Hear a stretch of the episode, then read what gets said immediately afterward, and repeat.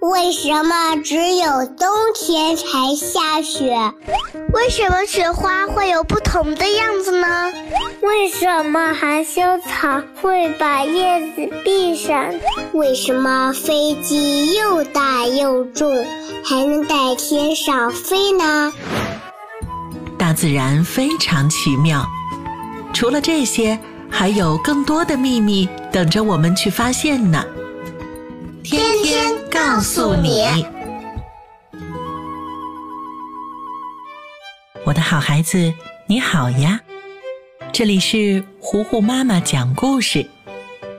今天，糊糊妈妈要继续为你讲《天天告诉你》第六十八集。芝芝最近买了一套新的积木。他邀请天天一起来玩儿两个小朋友认真的搭着积木，不一会儿就有漂亮的小房子拔地而起。天天欣赏着自己的杰作，得意地说：“芝芝，你看，我的小房子多有特色呀，和其他的房子都不一样，我可真是厉害。嗯，长大以后。”一定能当一个伟大的建筑师吧？芝芝怎么看都觉得还是自己搭的小房子比较好。他说：“天天，你的房子晃晃悠悠的，看起来都快倒塌了。如果有人住的话，那得多危险呀！还是我来当建筑师吧。你看我的小房子又大又稳固。”天天自然是不服气的，他绞尽脑汁苦思冥想自己作品的优点。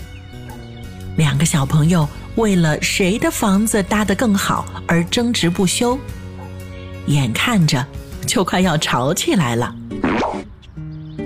这时，腊梅奶奶走了进来，建议道：“嗯，你们两个如果真想知道谁的房子更好。”那就找一个裁判来评判一下嘛。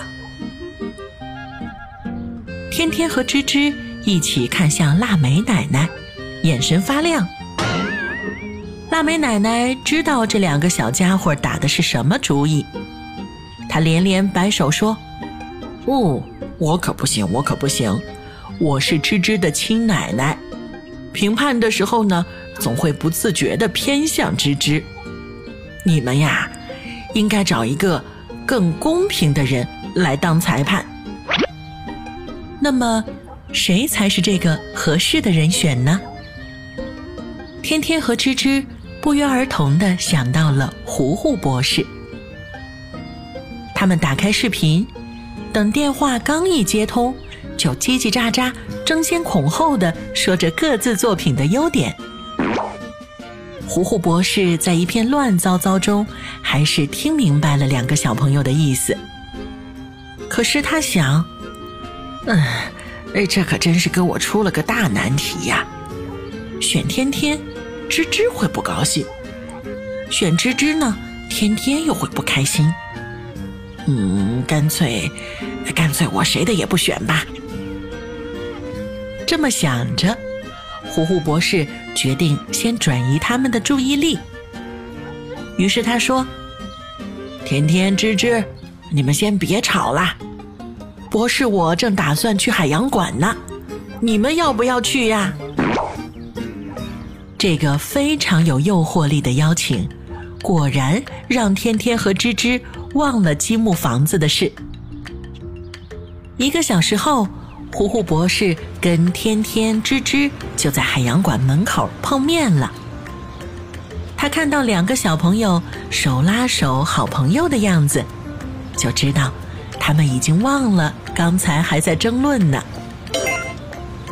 很快，海洋馆里品种繁多的生物、光怪陆离的灯光，还有姿态优美的美人鱼表演，就吸引了天天和吱吱的注意力。糊糊博士正为自己想出这个办法来避免当裁判而沾沾自喜呢，却忽然被拽了拽袖子。紧接着，他就听到了吱吱激动的声音：“博士，博士，你快看，快看那里，那只鱼一秒钟就吹了个气球呢！呃，不对，不对，嗯，它它是把自己吹成了一个气球。”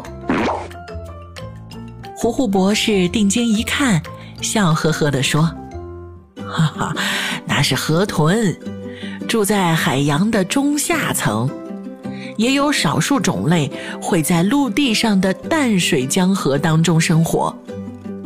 它们头部圆圆的，尾部扁扁的，背是灰褐色，肚子呢却很白，身体表面还长了一些小刺刺呢。在感到危险或受到刺激的时候，河豚会有一个非常奇特的反应。那就是快速而大口的把海水或者空气吞进胃里，把自己变成一个小球。这样一来，它的体型可就增大了好几倍，敌人张开嘴巴就无从下口了。河豚之所以能够这么做，那是因为它身体里的很多地方都是没有长骨头的。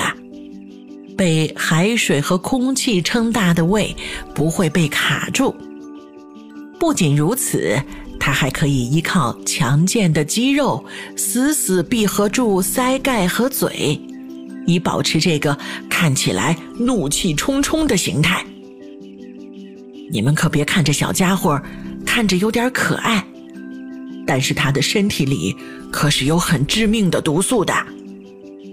可偏偏它的肉味道鲜美，所以自古以来有很多人因为吃河豚而死。嗯，不过现在有一些很专业的厨师能够去掉它身体里有毒的部分，烹调出一道安全又美味的河豚肉。但一般人如果要吃河豚的话，还是要多加注意的。吱吱没想到，这像气球一样的小家伙居然这么厉害。天天也有些担忧地说：“哦，算了算了，那我还是不要为了吃肉而冒这个险了吧。”